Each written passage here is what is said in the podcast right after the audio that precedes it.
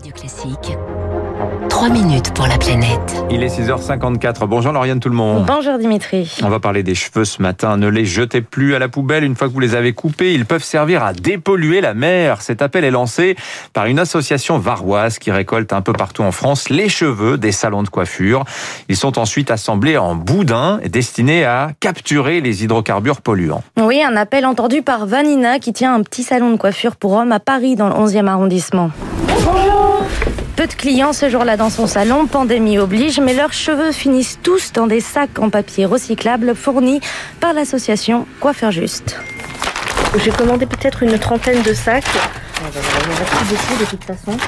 Hop, on... met tout simplement les cheveux, on referme et on va franchir à la poste. Honnêtement, ça se remplit. Faut que je recommande. Moi, tous les matins, je demandais à mon staff, euh, donc en leur disant attention, ça c'est pour le plastique et ça c'est que les cheveux sans les lames. Attention, parce que on a les capes jetables, on a, on a des lames, on a de tout. Le cheveu est lipophile, c'est-à-dire qu'il absorbe le gras comme le sébum ou les hydrocarbures, donc de quoi intriguer ce client au cuir chevelu clair-sommeil. Il faut bien que ça serve à quelque chose, nos cheveux. Mais pas beaucoup, moi, hein, parce que moi, euh, franchement, euh, s'il y a deux gouttes de pétrole euh, qui vont être absorbées par mes cheveux, bon, c'est déjà pas mal, mais bon. Cette technique peu connue a été utilisée par les pêcheurs bretons lors de la marée noire de l'Amococadis en 78 ou encore en 2010 après l'explosion de la plateforme pétrolière Deepwater au large de la Guyane.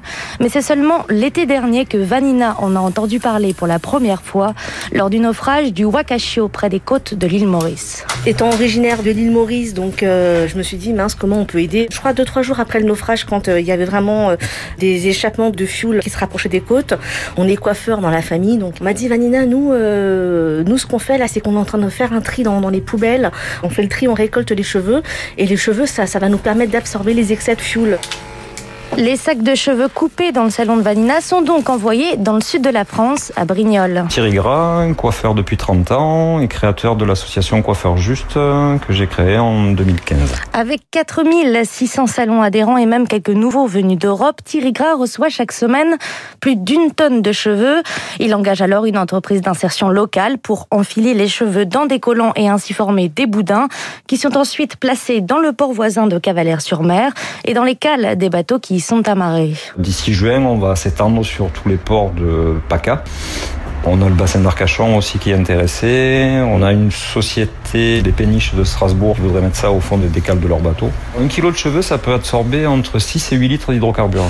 Et il suffit de 300 grammes de cheveux pour créer un boudin qui, une fois utilisé, ne finira pas comme les boudins classiques, généralement faits à base d'hydrocarbures et ensuite incinérés. Ces boudins sont lavables.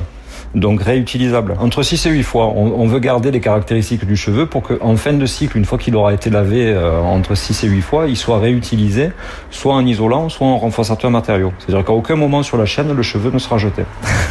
c'est enfin, c'est vraiment une matière fantastique. quoi. Et Thierry Gras attend d'un jour à l'autre les dernières autorisations pour commercialiser ces boudins. Merci Lauriane tout le monde. 6h50.